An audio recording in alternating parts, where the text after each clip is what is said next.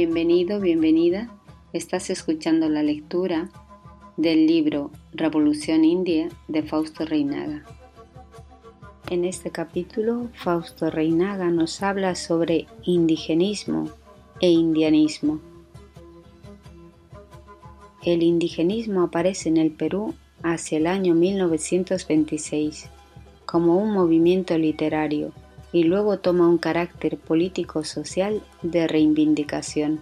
Entre sus gestores literarios estaban Alejandro Peralta, J. Mario Chávez, Emilio Armaza, J. Uriel García, Luis Valcarcel, Adalberto y José Barallanos, y entre los políticos, y en primer término se hallaban José Carlos Mariátegui y Raúl Aya de la Torre.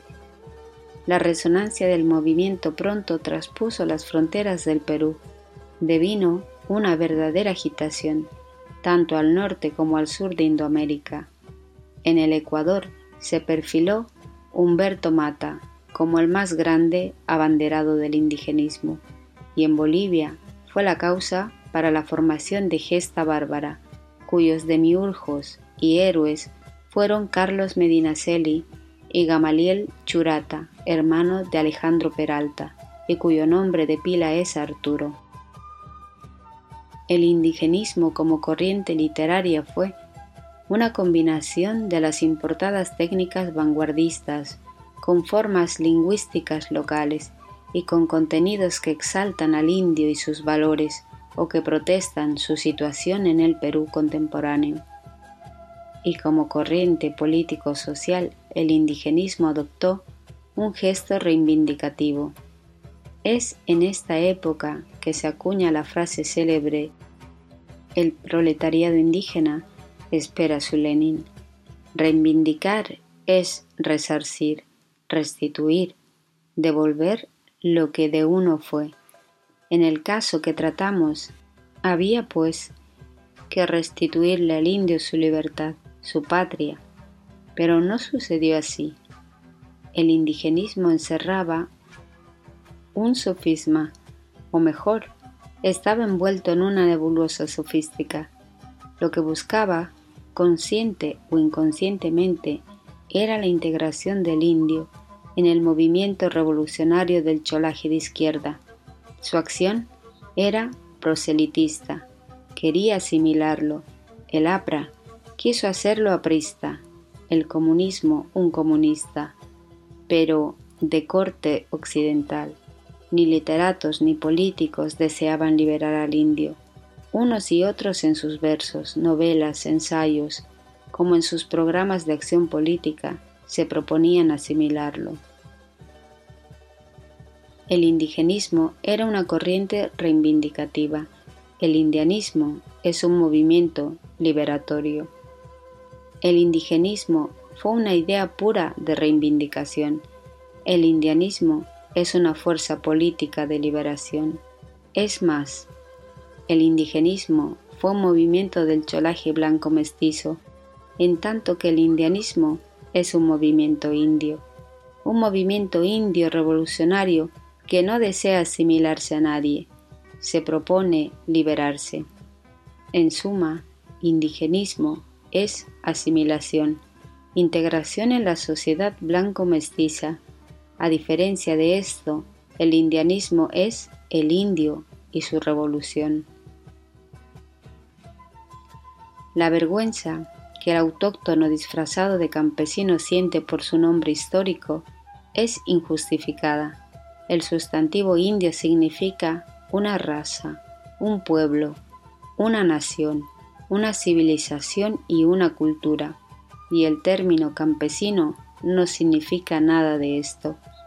El indio, que en el antisociológico proceso de integración al cholaje se agarra con uñas y dientes de la palabra campesino, comete una estupidez. Veamos.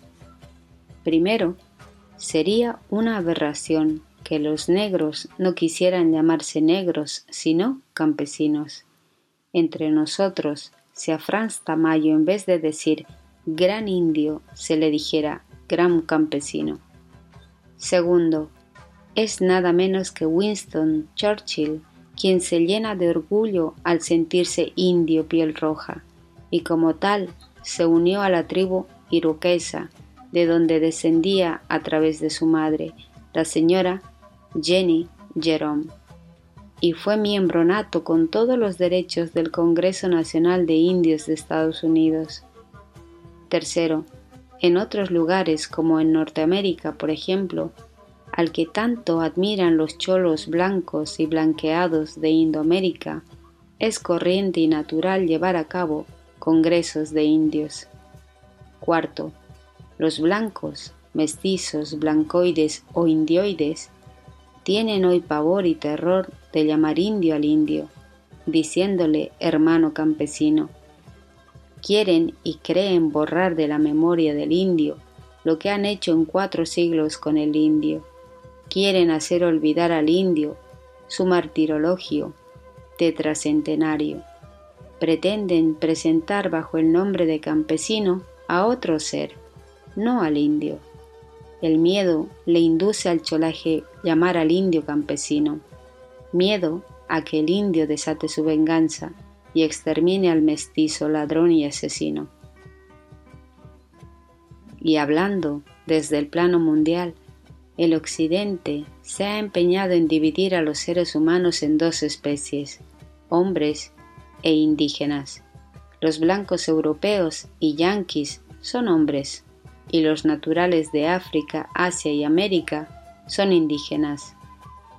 Etimológicamente indígena es el que nace en una región tal o cual.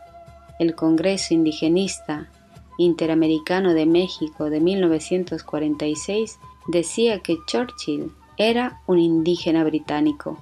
Casimiro Lañeta, José Vallivian, Víctor Paz Estensoro, blancos.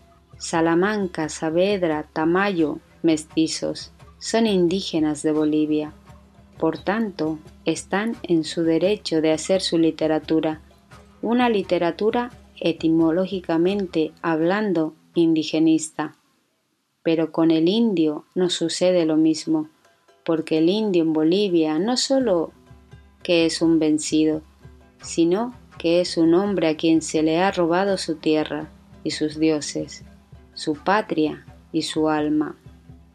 El indio es un esclavo, en tanto que Olañeta, Paz Estensoro y Tamayo son sus esclavizadores. Por ende, el indio no puede tener la misma literatura que sus señores amos. El indio tiene que tener su literatura, suya y propia, no indígena ni indigenista, sino una literatura india, indianista. El indigenismo es una corriente literaria y política producida y salida del cholaje intelectual boliviano acerca del indio. La literatura india o el indianismo la literatura producida por el intelectual auténticamente indio, sintiendo, conociendo y comprendiendo la razón de la causa india. El cholaje intelectual puede crear y hacer una literatura india. El indigenismo, tanto en el Perú como en Bolivia, ha querido y quiere ahora la integración del indio en el cholaje. Desindianizar al indio para cholarlo que la subraza chola asimile a la raza india, que el indio se diluya en el cholaje. Ningún indigenista desea la liberación del indio, de la razón india. El indigenismo, desde Fray Bartolomé de las Casas hasta Mariátegui, solo desea, a través de la cristianización antes y la civilización occidental ahora, asimilar e incorporar a su propia sociedad al indio. El indigenismo en Bolivia, Perú y Ecuador, a la postre, no ha sido más que una moda literaria, pura literatura, puesto que todos los escritores, artistas y políticos indigenistas jamás han pensado liberar al indio. Lo más que se han propuesto y querido es asimilarlo al occidente, civilización del indio es sinónimo de occidentalización del indio. Por consiguiente, el indigenismo es una subideología que va en contra del indio. El indio por naturaleza, principio y acto es, debe y tiene que ser no solo anti-indigenista, sino el indio tiene que ser enemigo del indigenismo, porque el indigenismo como literatura es una literatura sentida, pensada y escrita por mestizos y cholos y para mestizos y cholos.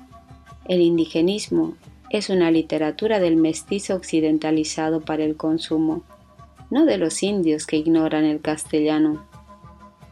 Los Nathaniel Aguirre, los Franz Tamayo, los Gregorio Reynolds, los Alcides Arguedas y tutti quanti, que científicamente hablando son los indígenas, hacen su literatura una literatura indigenista, y sin embargo, como este cholaje se piensa blanco europeo, cree que su literatura es blanca y no indígena. Cree que la literatura indígena se refiere al indio y no al cholo mestizo blanco, lo cual, como se ve, es un craso error, una estupidez muy grande. En puridad de verdad, el indigenismo es puro cholismo. El indigenismo es una literatura cholista. Este cholismo indigenista solo ha alcanzado a dar novelistas, raza bronceras, mundo ancho ajeneras y guasipongueras, novelistas que sirven los menesteres literarios de espíritus liendres, que son el sustento de los prestigios venales y de las gloriolas de gusanos que pasan su vida echando baba por la boca y por el alma. En nuestras dos últimas obras, La inteligencia del cholaje blanco de 1967 y El indio y los escritores de América de 1969, hemos demostrado en forma perentoria la lacerante miseria de los grandes hombres de Indoamérica, por tanto de Bolivia, contrastando con este desolador panorama intelectual. Oigámosle a Antonio Centella Chura, un escritor indio peruano. ¿Acaso, en cierto modo, el superhombre de Nietzsche no vivió entre los hombres del imperio inca? no fue una especie de superhombre ni etzesiano el gran emperador Pachacútec? El Napoleón peruano del siglo XV que creara un gran imperio con una extensión territorial dos veces mayor que el Perú actual? Esa raza que levantó monumentos más grandes que los faraones del Nilo? Cuando comience a producir el cerebro indio en su medio, en su libertad y en su lengua, nos dará obras superiores y mejores a la Divina Comedia, Don Quijote, la Comedia Humana, Los Miserables, Los Hermanos Karamazov, Ana Karenina, La Madre. Los músicos indios superarán a Beethoven y los pintores sobrepasarán a Miguel Ángel. Solo los indios pondrán en el lienzo y en su magnitud, intensidad y grandeza sin paralelo la epopeya de los Amaru y los Catari en el Gran Perú, y sólo los indios incas pondrán en el pentagrama la armonía cósmica, nivea e ígnea, que vibra y truena en la sangre y espíritu de la raza milenaria de los Andes. La literatura indianista regalará a la humanidad genios de mayor talla que Sófocles, y Fidias, Homero y Shakespeare, Sócrates y Marx, Dante y Cervantes, Tagore y Shaw. Esto no es un delirio. Los genios que acabamos de nombrar son hechura del Occidente y el Occidente no es más que un residuo de la milenaria civilización de los Andes. El Occidente, una civilización humana, humanista, una civilización judeocristiana es minúscula, es residual, en tanto que Tiwanaku, a más de 4.000 metros de altura en los Andes, era una de las cinco grandes ciudades de la civilización marítima de fines del período terciario, construidas por los gigantes conductores de los hombres, llegados al último grado de unificación y de refinamiento de los conocimientos y de los medios. Los hombres y sus reyes gigantes saben que la espiral de la tercera luna se va encogiendo y que el satélite acabará por caer. Pero conocen las relaciones de todas las cosas en el cosmos, los lazos mágicos del ser con el universo y sin duda se valen de ciertas energías individuales y sociales, técnicas y espirituales para retrasar el cataclismo y prolongar la edad atlántida, cuyo recuerdo difuso perdurará a través de los milenios. Si estos gigantes son nuestros antepasados, la resurrección de la raza dará, pues, genios superiores a los genios judeocristianos. Para nuestra raza india los siglos no cuentan, solo tienen valor los milenios, los milenios de milenios. Esto no es un delirio. A ojos vista, algunas gotas de sangre india y chispas imperceptibles del espíritu de la raza han dado en Indoamérica a un Benito Juárez, Rafael Carrera, Andrés Santa Cruz, Franz Tamayo, José Carlos Mariátegui. Tan grandes son estos indios occidentalizados que América del periodo republicano no puede exhibir un solo mestizo cholo cuyos antecedentes y capacidad, cuyo valor esencial sirva de fundamento y razón para la vanagloria de haber alcanzado siquiera al tobillo de cualquiera de ellos. El indio tiene que producir su literatura de indios y para indios. El indio tiene que hacer su literatura en su propia lengua y con el fuego de su propio espíritu. La literatura india tiene que ser sentida, pensada y escrita en quechua y aymara para las masas de millones de indios quechuas y aymaras que hoy como ayer esta sociedad occidentalizada se niega a poner alfabeto a estas lenguas. La esperanza de que el cholaje resuelva nuestro problema cultural, que el cholaje ponga alfabeto al quechua y al aymara y nos revele nuestra historia y nuestra cultura, es una esperanza vana e inútil. Es una esperanza de asnos. Así como en el siglo pasado no resolvió el liberalismo positivista, hoy no resolverá el nacionalismo socializante ni el comunismo de cuño cholos. Este problema resolveremos los indios cuando triunfe nuestra revolución, la revolución india.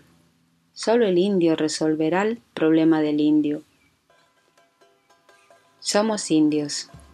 El comunismo boliviano, como el liberalismo, no nos conocen, nos ignoran. Por eso, uno y otro quieren solo asimilarnos al occidente. El liberalismo y el comunismo, llegados de Europa, quieren asimilarnos a Europa. Y lo que el indio quiere es liberarse precisamente de Europa. El ideal del indio es ser, no desaparecer. Su integración al blanco implica su desaparición. Integrarse es enajenarse, es ser ajeno a sí mismo, no es ser uno mismo y en sí mismo, sino otro y distinto de sí mismo.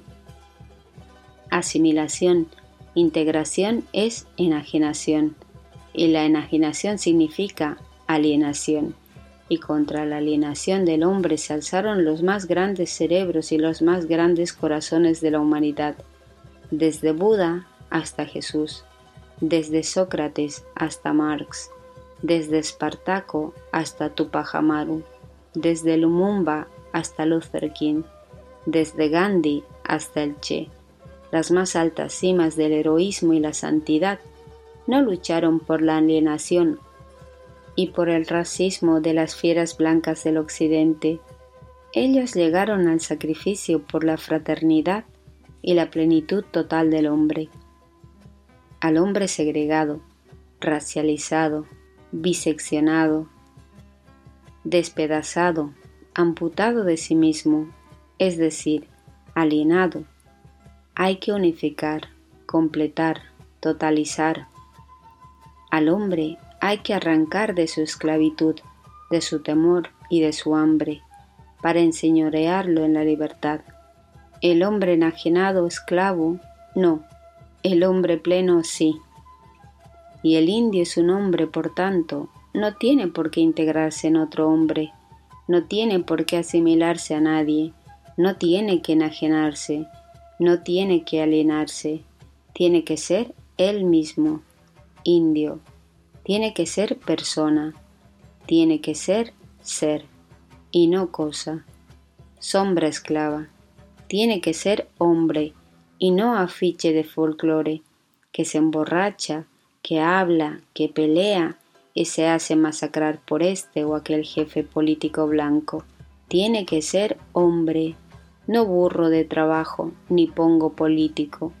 El problema del indio no es de asimilación, es de liberación. No es un problema de clase, clase campesina, es problema de raza, de espíritu, de cultura, de pueblo, de nación. El indio no debe, no tiene que asimilarse al yanqui, al ruso, al chino. El indio no tiene que ser asimilado, tiene que ser liberado. No debe, no tiene que ser asimilado por ningún otro ser humano. Puede cruzarse, no asimilarse. No debe ser, no tiene que ser, ya que el subnombre de color indio o de color blanco como el Chapaco o el Camba, que trabaja para el imperialismo y su satélite, el miserable Estado Nacional subdesarrollado de Bolivia, el indio que nace, vive y muere en el hambre y la enfermedad, el analfabetismo y la esclavitud, el indio que siendo dueño de esta tierra, de esta patria, no tiene tierra, no tiene patria, ni derecho humano alguno, el indio que no es la minoría étnica blanca, por el contrario, es el 95% de la población del país, la mayoría étnica oprimida y esclavizada por una mínima minoría blancoide. El indio no tiene que ser un mono, ni un loro. El indio tiene que ser hombre, así como el inglés es inglés, el ruso ruso, el indio tiene que ser indio. El grito revolucionario del indio no es asimilación, es liberación. La esperanza del indio no es seguir burro de trabajo o pongo político. La esperanza del indio es liberarse. El indio tiene que romper los cuatro siglos de su esclavitud, conquistar su libertad, y la única manera de conquistarla es hacer su revolución, la revolución india. Hay que ser lo que se es, ser uno mismo y no otro, ser en sí y para sí. Por tanto, nuestro nombre debe ser nuestro nombre, fiel expresión de nuestro ser y de nuestra realidad histórica, sanguínea y espiritual. Nuestro nombre debe anunciar nuestra propia presencia, nuestra historia, nuestra carne y nuestra alma. En suma, nuestro nombre debe ser la expresión de nuestra condición histórica. Y la palabra campesino, que nos viene de Europa, nos es ajena, extraña, exótica, extranjera, gringa. No expresa ni nuestro color, ni nuestra sangre, ni nuestro espíritu, ni nuestro ser histórico. Campesino significa una clase social que trabaja a salario en el campo, una clase explotada por la burguesía rural o territorial. Como esta burguesía no existe en Bolivia, es por tanto un absurdo suponer una clase explotada, sin una clase explotadora. El indio es una raza, un pueblo, una nación, y como tal el indio es oprimido por otra raza, otro pueblo, otra nación. El indio es oprimido, explotado y esclavizado por el mestizo, por el cholo y por el gringo. Indio es nuestro nombre de cuatro siglos. Colón nos llamó indios y somos eso, indios. Sí, sí que nos llamó así por error, ignorancia o mala fe, pero fuimos bautizados con ese nombre y con ese nombre hemos vivido cuatro siglos. y sabemos, no ignoramos lo que los europeos, los españoles, los Sepúlveda y los mestizos cholos como Gabriel René Moreno, lo que nos quieren decir, lo que nos dicen cuando nos dicen indios.